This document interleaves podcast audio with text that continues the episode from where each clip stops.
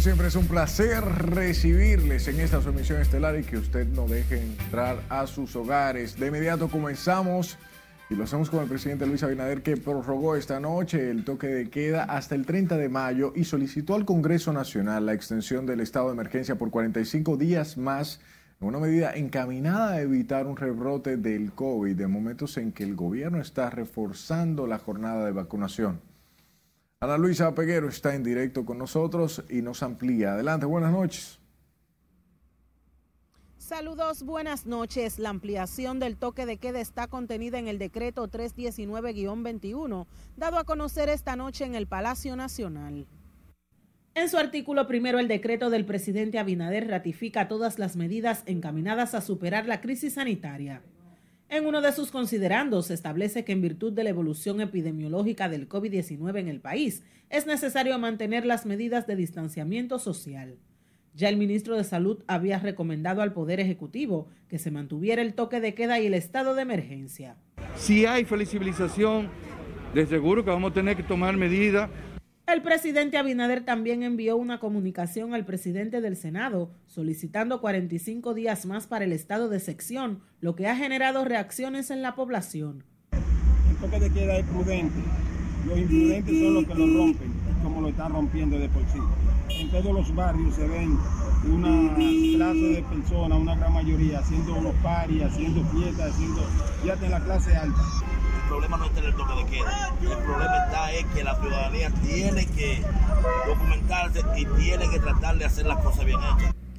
El Congreso Nacional abordará la semana próxima la solicitud del Poder Ejecutivo para que por 45 días, a partir del 30 de mayo, se extienda el estado de emergencia en el país. Desde el Palacio de Gobierno es todo lo que tengo. Yo retorno contigo al estudio. Gracias Ana por esas informaciones. A propósito, los contagios por la COVID-19 aumentaron de manera considerable en las últimas 24 horas reportando el Ministerio de Salud Pública 1.059 casos, mientras que el boletín coloca la positividad diaria en 16.17%, disparándose también la ocupación en las unidades de cuidados intensivos de las áreas COVID en un 53%. En cuanto a los fallecidos, Salud Pública reportó cinco nuevas defunciones, sumando ya un total de 3.565 de funciones en todo el país. En las clínicas privadas, la ocupación de camas por pacientes con coronavirus es de un 71% mayor que en la red hospitalaria pública. El Distrito Nacional y la provincia de Santo Domingo concentran la mayor tasa de nuevos contagios por COVID en estos momentos. Por otro lado, el presidente de la Asociación Nacional de Clínicas Privadas manifestó su preocupación por el aumento de los casos de COVID en las últimas dos semanas lo que ha incrementado la demanda de camas en esos establecimientos de salud. Miguel de la Rosa nos cuenta. Que si eso continúa, vamos a tener que rehabilitar de nuevo. El doctor Rafael Mena reconoció que muchas de las unidades de COVID en las clínicas privadas están totalmente llenas.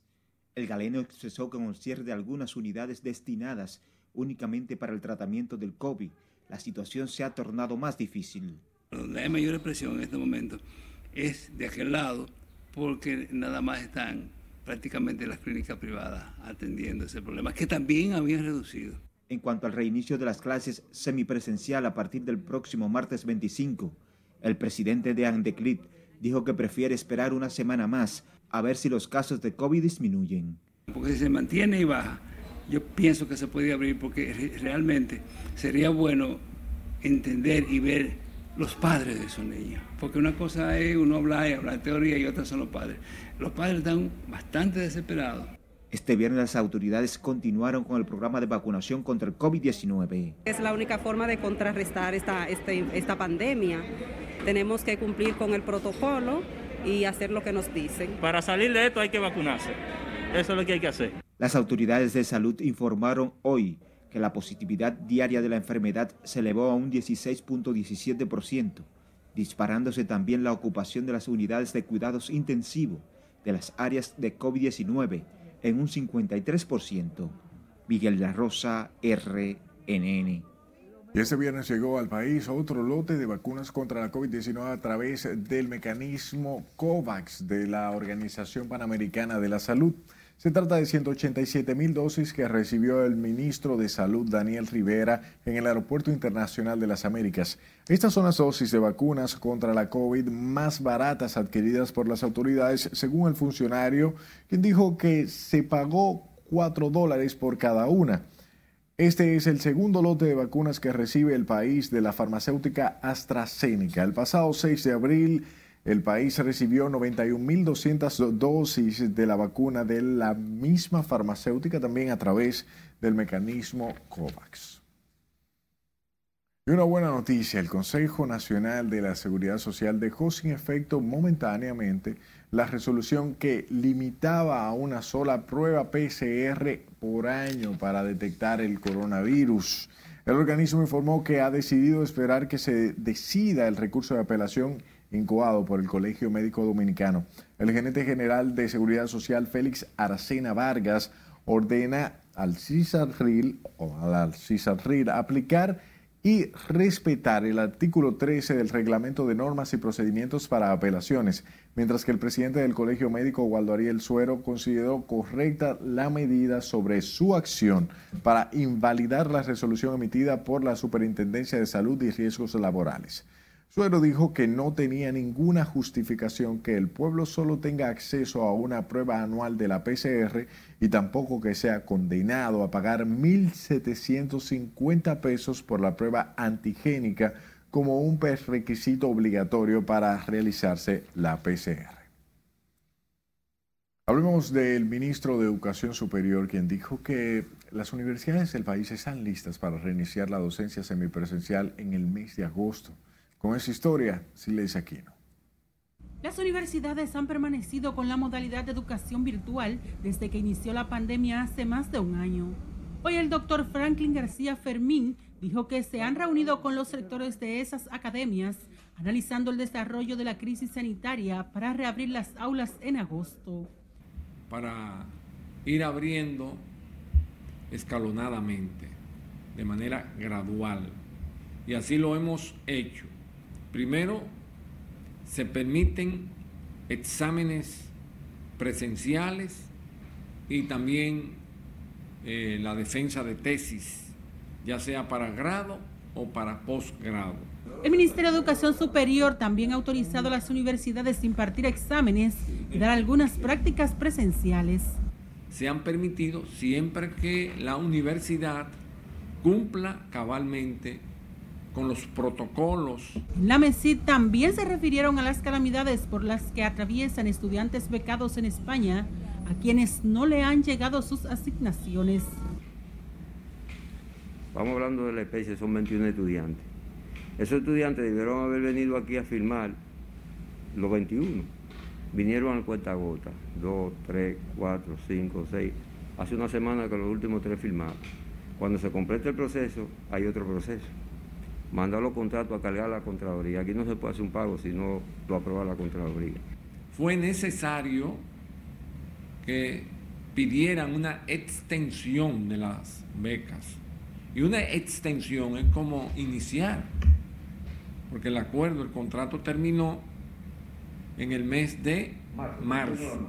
En la actualidad, el Ministerio de Educación Superior tiene registrado cerca de mil becarios internacionales con un presupuesto de 1.243 millones de pesos. Sila Aquino, RNN. De su lado, las escuelas públicas de la capital se preparan para recibir a cientos de estudiantes que retornarán de manera voluntaria a las aulas a partir del 25 de mayo, tal y como acordaron autoridades, la ADP y las instituciones educativas privadas. Con esos detalles, María Ramírez. Preparado para recibir a los estudiantes. Los centros educativos públicos de la capital ya tienen preparado su protocolo para recibir a los niños a partir de este 25 de mayo. Durante las últimas semanas han concentrado sus energías en el acondicionamiento del plantel con el objetivo de garantizar las opciones para la higiene y el distanciamiento social. Estudiantes que vamos a recibir, porque tenemos que tener muy en cuenta el distanciamiento y la higiene entre los estudiantes con lavado de manos. Aquellas escuelas básicas como la República de Brasil que concentran una población estudiantil de niños más pequeños, el protocolo aún es más estricto. Lo tenemos nosotros pensado dividirlo en dos sesiones eh, alternados, tres días un grupo, dos días otro grupo, mientras los niños que la familia han decidido enviarlo están aquí con nosotros, los demás están recibiendo las clases virtuales. En la ADP hay todavía resistencia de sectores que inciden en ese gremio pero los profesores consultados dicen que cumplirán con su deber. Que, que si ya hemos aguantado tanto, yo creo que lo más prudente fuera que por lo menos ya la población esté vacunada. Mire, yo misma estoy con una gripe de 10 días y estoy aquí. Y cuando esté trabajando, yo voy a estar aquí cuando sea con gripe, como no sea, porque ya entramos, ¿verdad? El hogar es el hogar. Para ellos, pues, para algunos resulta fácil trabajar allá, para otros no pero por cuestiones de salud y conciencia humana no es prudente aún.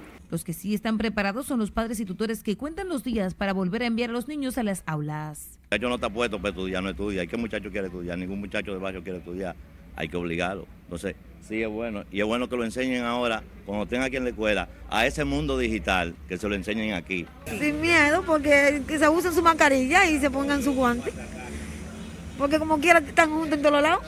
Hoy padres o tutores acudieron a los centros educativos públicos en busca del material docente y las raciones alimenticias. Margaret Ramírez, RNN.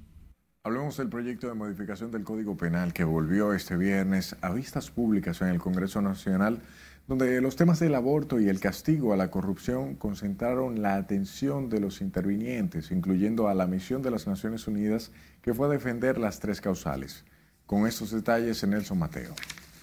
La Comisión de Justicia de los Diputados escuchó a representantes de más de 75 organizaciones y juristas sobre el Código Penal y sus modificaciones. El representante de las Naciones Unidas, Mauricio Ramírez Villegas, habló para valorar el castigo a la corrupción, pero también para recordar el compromiso del país ante la ONU con las tres causales. Los tratados internacionales ratificados por la República Dominicana han indicado claramente que negar la interrupción del embarazo a las mujeres cuando exista una amenaza a su vida o a su salud por las tres causales es una violación a los derechos a la salud los defensores de la vida le salieron al frente a este funcionario de un organismo foráneo. Ya la causal no hay que hablarlo, eso quedó definitivamente fuera del código. Y eso ni siquiera hay que mencionarlo, y eso está fuera del código definitivamente. O sea, ya seguir hablando de eso sería llover sobre mojado, porque eso fuera están y fuera se quedarán. El abogado penalista Cándido Simón y Julio César Tiburcio de Adojo llevaron sus propuestas sobre el artículo 303, que en el Código Penal desglosa el castigo a todo hecho de corrupción el Congreso cometió, la Cámara de Diputados cometió un error y fue tipificar la corrupción como un tipo penal. La corrupción no es una infracción, es un concierto de infracciones. Me parece que debe concentrarse más en vez de el incremento de penas, en la, aunque debe incrementarse la sanción, en la afectación del patrimonio que se instaure expresamente en este código en lo que sí están de acuerdo la mayoría de los que intervinieron en las vistas públicas es en la urgencia de la aprobación del nuevo Código Penal. Nelson Mateo, RNN.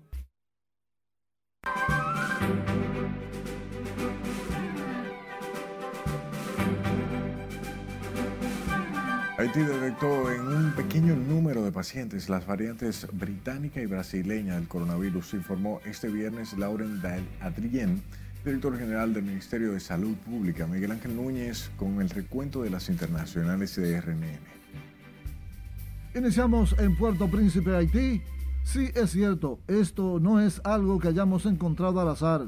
Se trata de una investigación activa por parte de nuestras redes de laboratorios a partir de las muestras de los casos positivos confirmados en el país, dijo el director general del Ministerio de Salud Pública, Adrien como Haití no tiene la capacidad de realizar la secuenciación y así poder identificar qué tipo de virus se trata específicamente, seguimos la costumbre de enviar muestras para que se vuelvan a analizar en laboratorios extranjeros. Haití es uno de los cuatro países del mundo que no ha comenzado a vacunar contra el COVID-19, pero su gobierno declinó la vacuna de AstraZeneca por miedo a que la población lo rechace tras los casos de trombos detectados en Europa, informaron fuentes oficiales. Mientras el primer ministro británico Boris Johnson aseguró este viernes que el Reino Unido seguirá adelante con la desescalada como estaba previsto a partir del lunes, pero alertó que la variante india podría causar una seria alteración al avance del desconfinamiento y complicar el levantamiento total de restricciones el 21 de junio. En una rueda de prensa Johnson dijo que no hay pruebas de que las vacunas sean menos eficaces contra la nueva variante. Seguimos en la ONU porque el secretario general Antonio Guterres volvió a exigir este viernes un alto al fuego inmediato a israelíes y palestinos, advirtiendo que los actuales enfrentamientos pueden desencadenar una crisis incontenible y disparar el extremismo en toda la región del Oriente Medio. Naciones Unidas destacó el sufrimiento y destrucción que ha causado la actual escalada militar, que se ha cobrado multitud de vidas, incluidas las de varios niños, pero advirtió que la situación puede empeorar aún más. Mientras las fuerzas navales de Israel han publicado este viernes un video del ataque de sus fuerzas navales contra un almacén perteneciente a las fuerzas navales de Hamas, incluyendo bancos, depósitos de armas, puestos de observación y complejos militares. Mientras que la destrucción de dos edificios en la ciudad palestina de Gaza arrasó con 20 medios de comunicación, 13 en el edificio Al-Hawara y 7 en el edificio Al-Sharuf. De acuerdo a la Federación Internacional de Periodistas, se trata de una acción deliberada, ya que si no hay medios, no hay quien denuncie las atrocidades de los militares israelíes. Mientras que en Estados Unidos, los últimos comunicados del Departamento de Estados Unidos ocurre un hecho singular que podría pasar desapercibido, pero que ha tenido un fuerte impacto. La portavoz del Departamento de Estado, Julie Chung, así como el embajador para Venezuela, James Story, en sus comunicados y un tuit, ya no llaman presidente al opositor Juan Guaidó. El gobierno de Joe Biden lo apoya, sí, y respalda su acuerdo de salvación nacional, pero no la idea del interinato de un gobierno paralelo que implica desconocer al presidente Nicolás Maduro. Y finalmente, señores, un video captó el impresionante momento en el que un gato salta desde un quinto piso de un edificio en llamas al sur de Chicago. Mírenlo ahí. ¿Qué pasó con el animal? Mírenlo ahí. Para las internacionales de RNN, Miguel Ángel Núñez. Sorprendente la capacidad de los gatos. Volvamos con las informaciones locales. La Dirección de Autoridad Portuaria Dominicana confirmó que investiga irregularidades que se habrían detectado en su dependencia de Puerto Plata, por lo que renunció la gerente del muelle y se desvincularon a por lo menos cinco empleados. Con más detalles, Laurina Mar.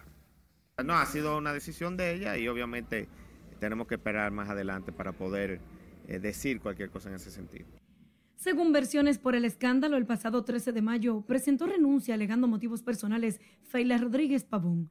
Tenía cuatro meses al frente de Portuaria en Puerto Plata. El pasado jueves se denunció que los empleados entregaban múltiples recibos manuales por aparentes fallas en el sistema. Sin embargo, esto no era registrado.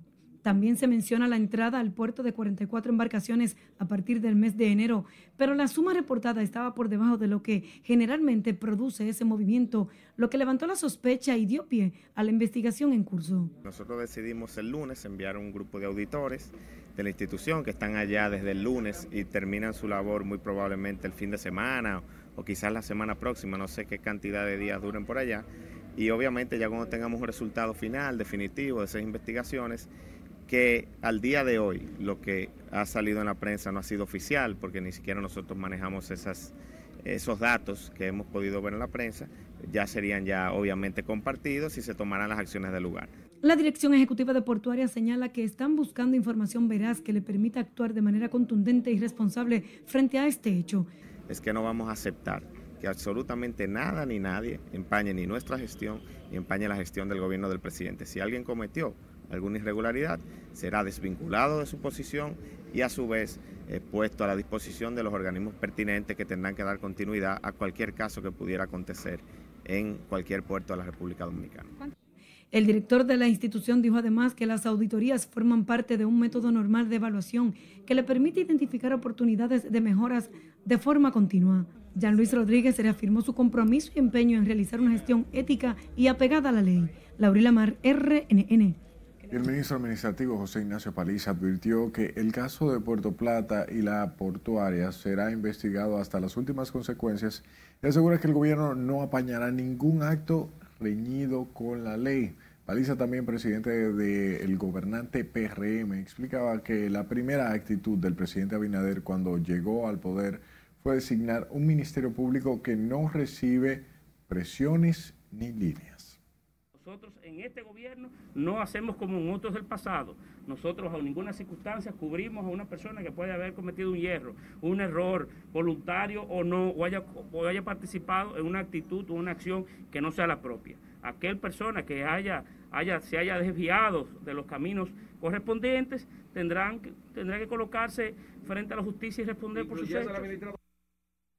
El funcionario dijo que desde el gobierno se está promoviendo la independencia de los organismos de control para que se sancione a la corrupción.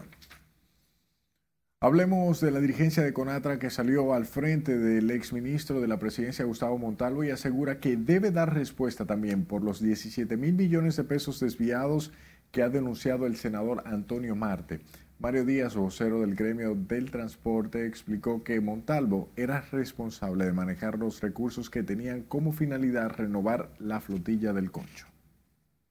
En aduana se dispuso mediante una disposición que aduana cobrara eh, no impuestos internos a partir de una fecha, del 2017, sino a través de la dirección de aduana al momento de desmontar los combustibles, que se cobraran los impuestos. Y ahí se recaudaron 10 mil millones de pesos que no se saben dónde están. Por esa razón, además de la, querella que puso Feneltrán y, de la denuncia que depositó Conatra en el día de ayer en la Procuraduría, nosotros hemos solicitado a la Cámara de Cuentas de manera formal realizar una auditoría Explicó que el exministro de la presidencia era quien solicitaba al Ministerio de Hacienda la transferencia de los fondos acumulados por el impuesto de los dos pesos por galón de combustible para el mejoramiento vial y el parque vehicular. Viajemos al norte, específicamente a Santiago, donde fue juramentado esta tarde el nuevo fiscal interino Osvaldo Antonio Bonilla Hiraldo, quien fue trasladado desde la provincia de Puerto Plata. El representante del Ministerio Público de inmediato prometió mejorar la calidad del servicio. Nos cuenta Junior Marte. La Constitución y las leyes como Procurador Fiscal de Santiago. Al tomar juramento como fiscal de Santiago, Osvaldo Bonilla prometió trabajar para reconectar al Ministerio Público con la sociedad. Una institución que como la Fiscalía de Santiago debe ofrecer servicio en materia de persecución del crimen y el delito aseguró que tal y como demanda la sociedad de Santiago, trabajará con transparencia y sin horario. Al equipo que conforma la Fiscalía de Santiago, que es mi equipo, hoy iniciamos un gran recorrido, del cual la sociedad es la protagonista y del que ustedes son indispensables. Debemos tener presente que servir es una obligación.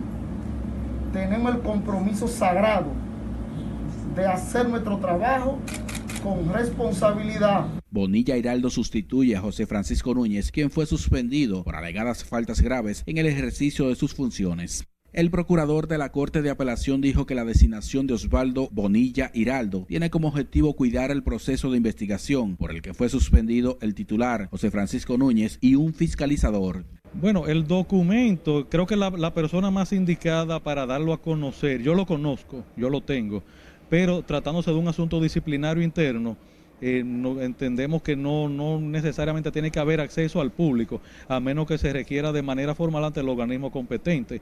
Yo entiendo que incluso el propio magistrado Núñez, si está interesado en que esto se, se ventile de esa manera, él debería darlo a conocer. Con esta juramentación suman dos los fiscales interinos que se juramentan en menos de 15 días en esta ciudad, tras la suspensión del fiscal titular.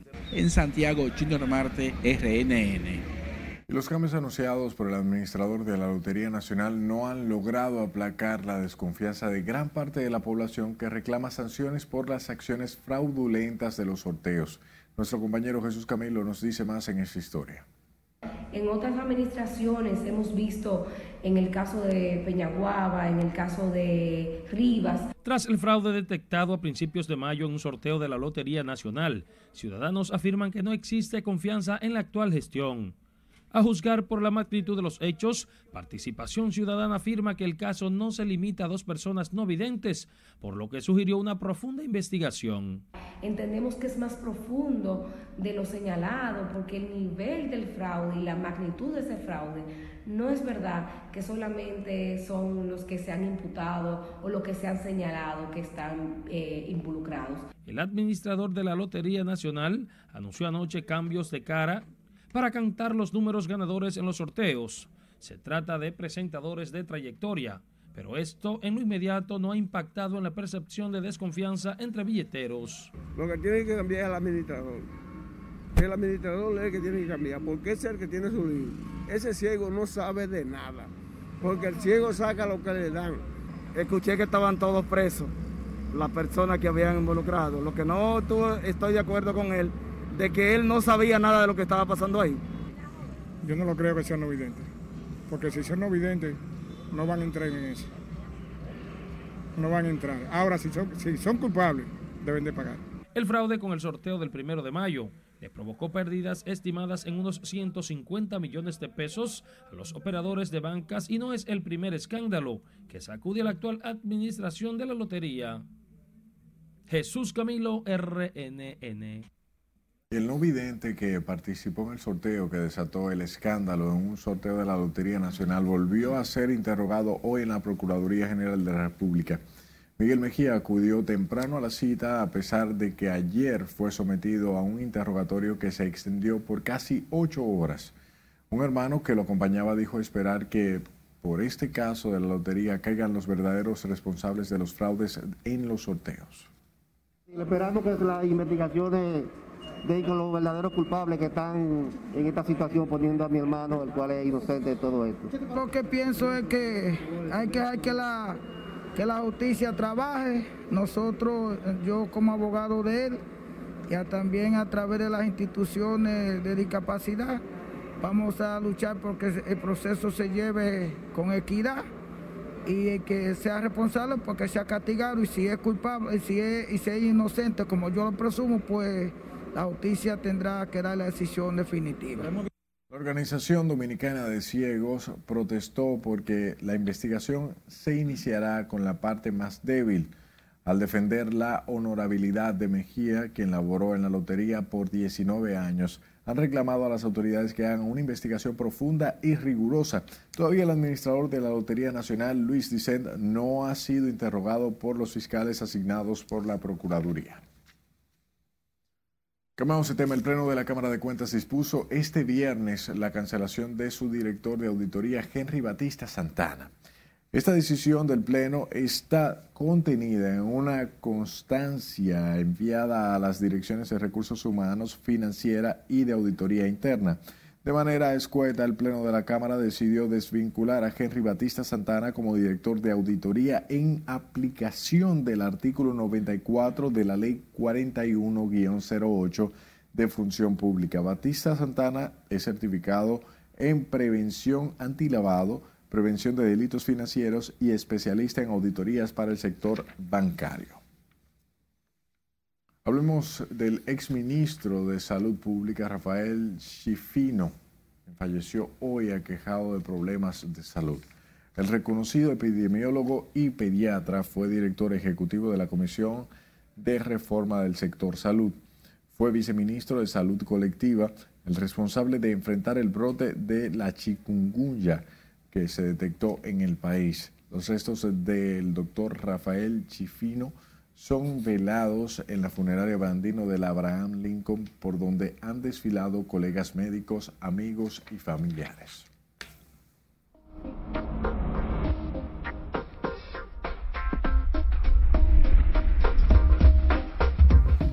Desde este sábado en la noche aumentará la humedad por la incidencia de un frente frío que nos llega fuera de temporada. Nuestro compañero Cristian Peralta nos dice más en el estado del tiempo. Buenas noches.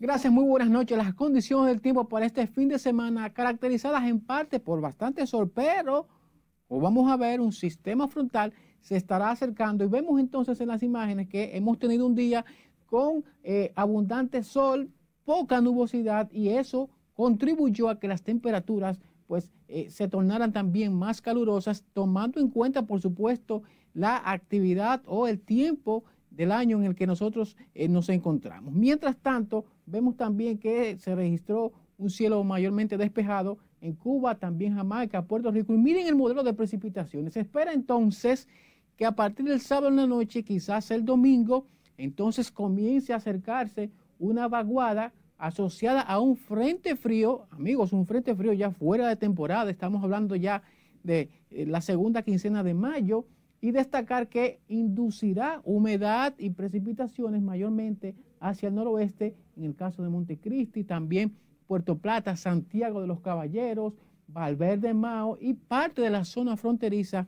Mucha atención porque por allá se esperan estas precipitaciones a partir de este sábado o incluso el domingo en horas de la mañana. Lo tenemos muy pendientes. Hablemos del oleaje, pues también estará estable en las costas del país, 3 a 5 pies, la costa atlántica, 2 a 4 en la costa caribeña, así que si usted piensa ir a la playa, pues lo puede hacer con toda confianza porque el oleaje estará bien estable durante este fin de semana. Y hablando del oleaje o del mar, miren lo que ha ocurrido en Bávaro. Bastante sargazo que ha estado llegando por allá. Estas imágenes cortesía de Manuel González Tejeda Manegonte, que nos las envía. Y esta es una situación que se ha dado en esta zona ya en Cabeza de Toro. Y destacar que las autoridades han respondido y están eh, recogiendo toda esta cantidad de esta eh, hierba que pues llega o nos llega todos los años. Es todo lo que tenemos en cuanto a las condiciones del tiempo. Usted continúa ahí con la emisión estelar de Noticias RNN, porque como siempre les tenemos mucho más.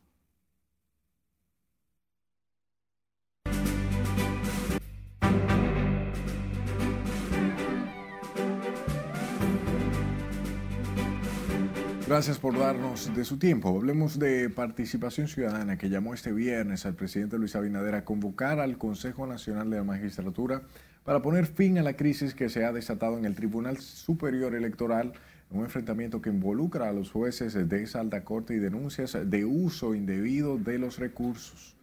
Nos pone el tanto María Ramírez un conflicto interno que ya salió de ser interno a la, a, la, opinión pública, nos tiene que llamar a la preocupación, porque tenemos que tener un órgano que sea todo lo contrario. Participación Ciudadana califica de inaudita la situación que se vive a lo interno del Tribunal Contencioso Electoral.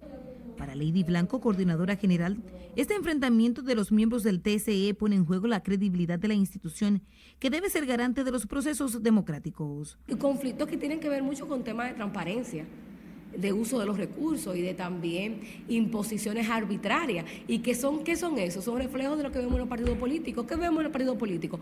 Falta de transparencia y acciones arbitrarias. Entonces no podemos tener el órgano que está llamado a derimir los conflictos y a mantener sana la democracia partidaria en esa situación también.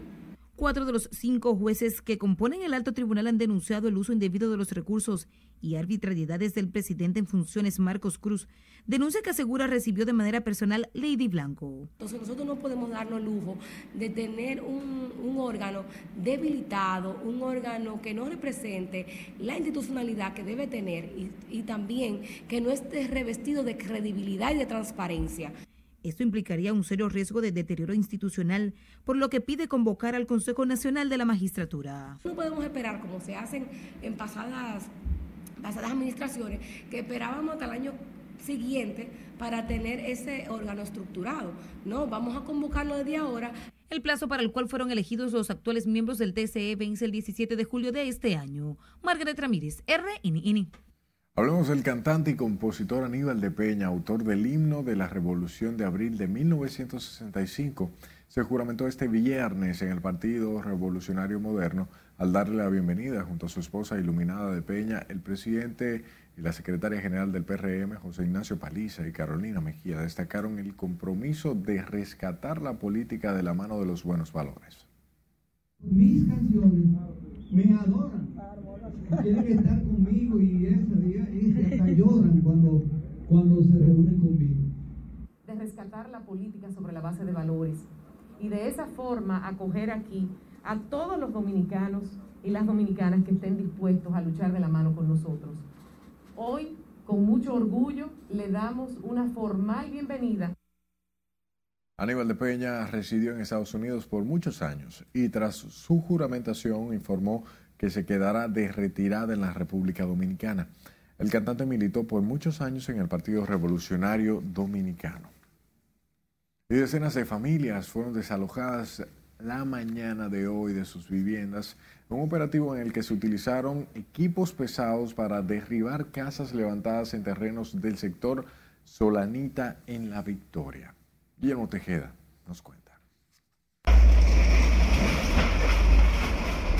Desde temprano las palas mecánicas se presentaron a la Solanita de La Victoria, derribando las viviendas y provocando que las familias se apresuraran a sacar sus ajuares.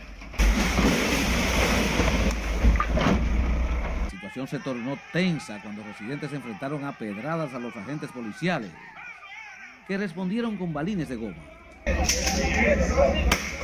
Por el desalojo se señala al hacendado Víctor Magallanes y a un hermano, quienes alegan ser los propietarios de las tierras ocupadas. Unas familias opusieron resistencia a salir de sus viviendas, pero otras cargaron con sus aguares para evitar ser arrasados. Medio del desalojo, manifestantes incendiaron neumáticos que no detuvieron a los equipos que arrasaban todo lo que encontraban a su paso. Los desalojados alegan que los predios donde levantaron sus casas son del Estado y demandaron la intervención de las autoridades ante lo que califican como un gran abuso dejar a la intemperie a familias con muchos niños. Guillermo Tejeda, RNN. Lamentable. Y el bajo nivel de almacenamiento que registra la presa Sabaneta preocupa a ganaderos y agricultores de San Juan, quienes denuncian pérdidas millonarias por la falta de agua. Julio César Mateo nos dice más. Afecte a lo mínimo. Hemos tenido que coger, como quien dice, la comida de la gente y echárselo a los animales. Así se expresan agricultores y ganaderos del Valle de San Juan, a quienes la sequía afecta significativamente afirman que la producción de leche y alimentos están siendo diezmados ante la falta de lluvia y los bajos niveles de la presa de Sabaneta. Bueno, el ganado está, está crítica la cosa aquí, porque mire, nada más mire la muestra del canal. Esa, esa vaca para darle agua hay que llevarla dos y tres veces arriba a darle agua, porque no baja ni siquiera para los animales. La escasez de agua no solo afecta a los hombres del campo de San Juan, sino también en la ciudad a las amas de casa. El, agua que, entra ese acueducto no es suficiente para darle agua de mogollón. Pero a pesar de la desesperación por los daños que denuncian ganaderos y productores agrícolas, el encargado del INTRI en San Juan dice que la situación de la sequía no es para alarmarse. Nos hemos reunido con las juntas de regantes, sobre todo los que pertenecen a la prensa Vaneta, y con sus técnicos, no para alarmar, claro para prevenir. En San Juan de la Maguana, Julio César Mateo, RNN. Hablamos del presidente Luis Abinader, quien realizará este sábado un recorrido que abarcará comunidades de Salcedo y Moja, donde se reunirá con productores agropecuarios. El jefe de Estado también encabezará el acto con motivo del Día del Agricultor en el monumento erigido a los hombres del campo en la ciudad. Abinader también inspeccionará centros de vacunación en Salcedo y Moja como parte de una intensa agenda de trabajo para el fin de semana. Nos vamos a comerciales, pero al regreso, la familia Rosario lleva sus reclamos ahora a la procuradora Miriam Germán. Y los preparativos para la celebración de los 60 años del decapitamiento de la tiranía trujillista. Los detalles al regreso por RNN Emisión Estelar.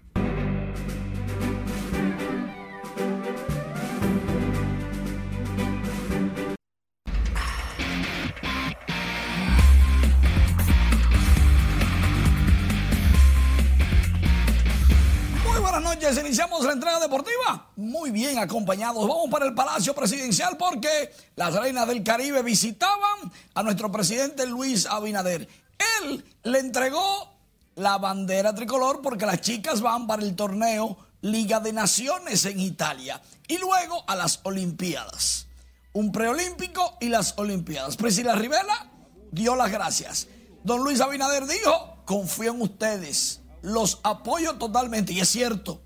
Y luego de entregar la bandera a las reinas del Caribe, el presidente recibió un obsequio de las chicas, una camiseta con el número uno y su apellido en espaldas. Definitivamente muy bien acompañado el presidente de la República y toda su comitiva. Las reinas del Caribe viajan en busca de una medalla olímpica y desde aquí buenas vibras en las grandes ligas. Vladimir Guerrero Jr. con este batazo grande, largo, inmenso al revés por el right La bola.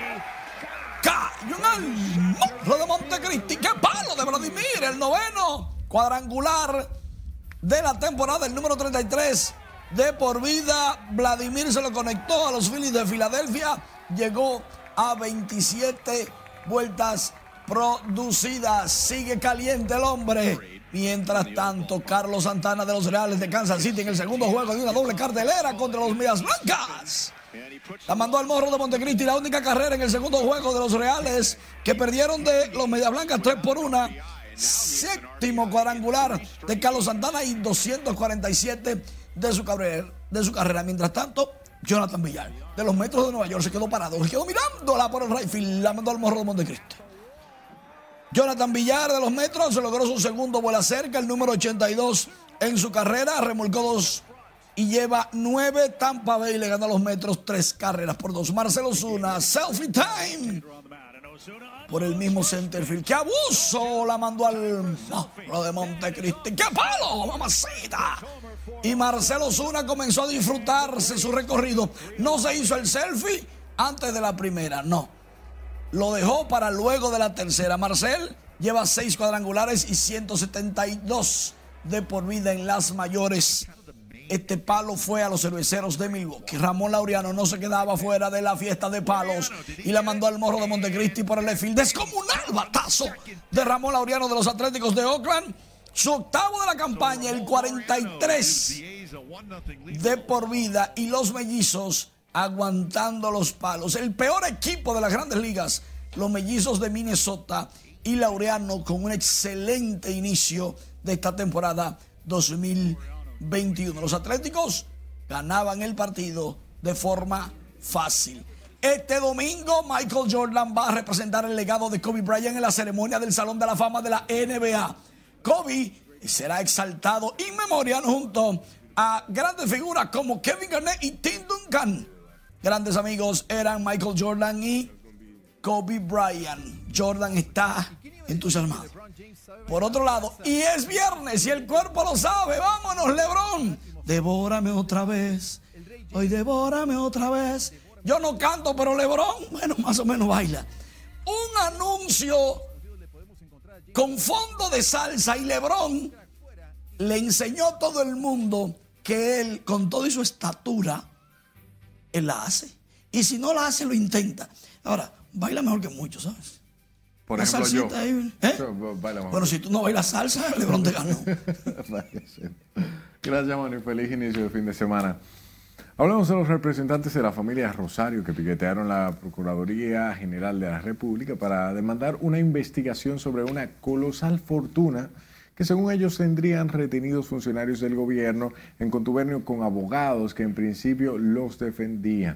Completa esta información con Francisco Herrera. Entonces, si usted llama a un estafador, ¿cómo usted no busca preso? Alegando que ningún organismo del gobierno les pone atención a sus reclamos, decenas de miembros de la familia Rosario se manifestaron frente a la Procuraduría General de la República para que se disponga una investigación sobre su caso. Se trata de una millonaria herencia que según estas personas estarían depositadas en bancos extranjeros y ahora la emprenden contra su antiguo abogado Johnny Portorreal.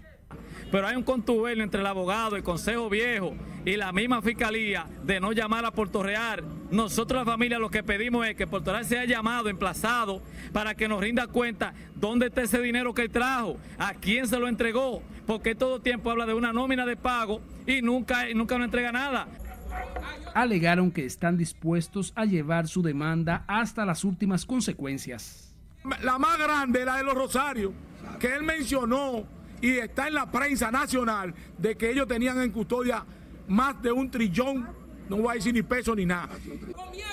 La familia Rosario viene declarando desde hace varios años millones de una alegada herencia que se le habría depositado principalmente en bancos españoles. Juan Francisco Herrera, RNN.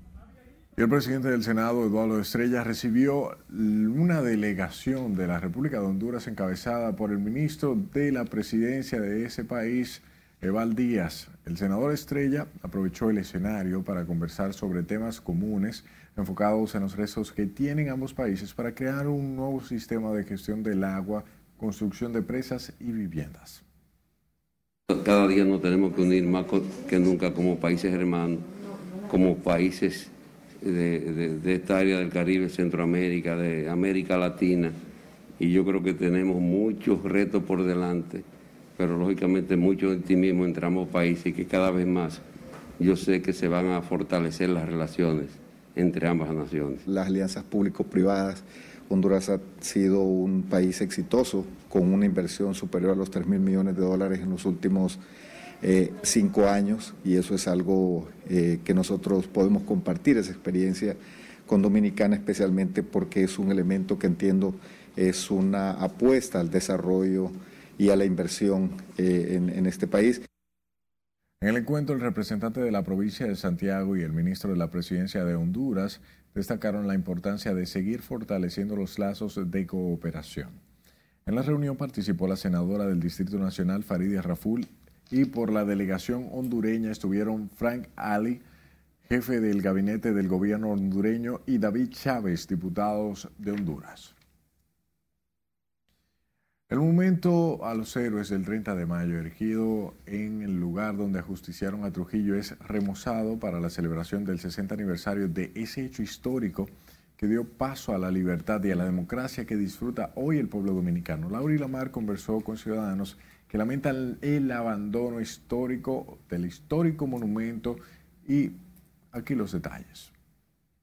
De que también perdemos la visión histórica Luce arrabalizado el monumento a los héroes del 30 de mayo, lugar que honra a los hombres que dieron muerte al tirano cuando se dirigía a su natal San Cristóbal en mayo de 1961. Una gran grieta amenaza con dividir en dos una de las estructuras levantadas en el lugar. Que lo han dejado caer, se ha ido deteriorando poco a poco y las autoridades competentes no han hecho nada. Eso es un monumento histórico que deben de permanecer en nuestro país permanentemente. En cuanto a este monumento y la razón de ser, me sorprende que nuestras autoridades no tengan la visión, la visión de entender que esos descuidos afectan nuestra imagen. Aunque el monumento fue restaurado en el año 2010 por la Cámara de Diputados, la falta de mantenimiento por las autoridades lo deterioraron nuevamente. Se han descuidado en todo, porque nada más ha quedado en palabra y, y en abandono, es decir, como que no, la palabra que han dicho no la, es decir, no la no la han cumplido. Las esculturas elaboradas por el conocido artista Silvano Lora y que simbolizan la libertad del pueblo dominicano honran a Antonio de la Maza, Juan Tomás Díaz, Antonio Inver Barrera, Modesto Díaz, Pedro Olivio Cedeño, Salvador Estrella Sadalá, Roberto Pastoriza, Huáscar Tejeda, el teniente Amado García, Luis Amía Matió y Luis Miguel Cáceres, quienes ajusticiaron a Trujillo. Laurila Mar, RNN.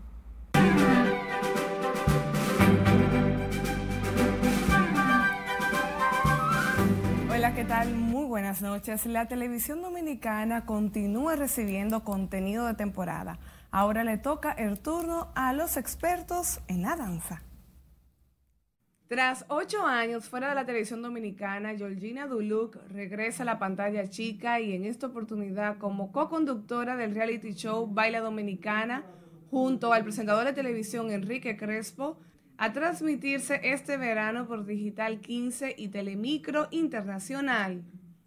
El reality tendrá como escenario el nuevo, emblemático e impresionante Hotel Lopezán Costa Bávaro Resort, Spa y Casino en Punta Cana, donde filmarán los 12 episodios de la batalla de baile.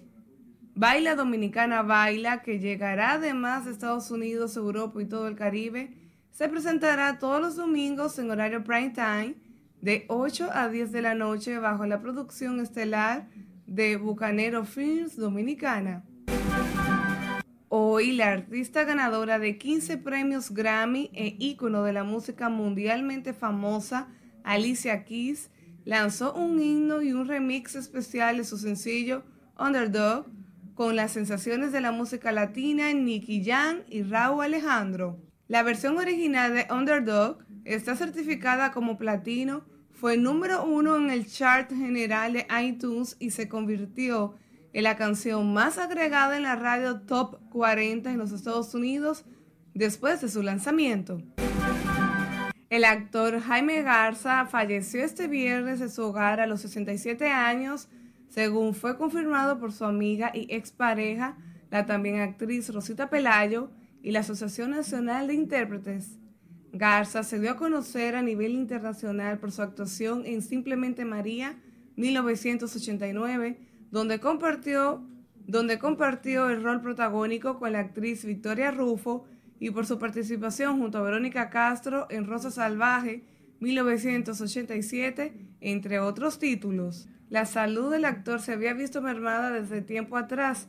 En el 2010 afrontó un derrame cerebral que lo puso en una situación crítica de la que se pudo recuperar. Y el cantante urbano Osuna, quien visitó este viernes el Palacio Nacional, motivó a la población juvenil a vacunarse contra el COVID-19 para poder volver a la normalidad lo más pronto posible. Asimismo, destacó el apoyo del gobierno en la promoción de la música y el cine para atraer inversión extranjera. Gracias a todos esos jóvenes que me apoyan y los exhorto a que se vacunen, los exhorto a que salgan a vacunarse para poder nosotros hacer nuestros conciertos, para nosotros poder ya salir sin esta máscara, sin preocupación, para nosotros poder dar el todo por el todo, poder traer toda esa gira de todos los artistas mundialmente, poder desarrollar el cine grandemente a puertas abiertas. Los exhorto a que se vacunen y de verdad que vamos por encima, mi República Dominicana, los amo mucho. El destacado artista dominico puertorriqueño ofreció estas declaraciones tras realizar una visita de cortesía al presidente Abinader la mañana de este viernes. El encuentro se realizó a puertas cerradas en el despacho del mandatario y luego Zuno improvisó una rueda de prensa donde detalló lo tratado con el presidente Abinader. Recordemos que el año pasado el cantante hizo una importante inversión en el país comprando una emisora radial. Hasta aquí diversión feliz resto de la noche. Y feliz fin de semana también. Gracias, Milian. Igual para ti y para usted. Ahora con nosotros, nuestros veteranos. En resumen final, buenas noches.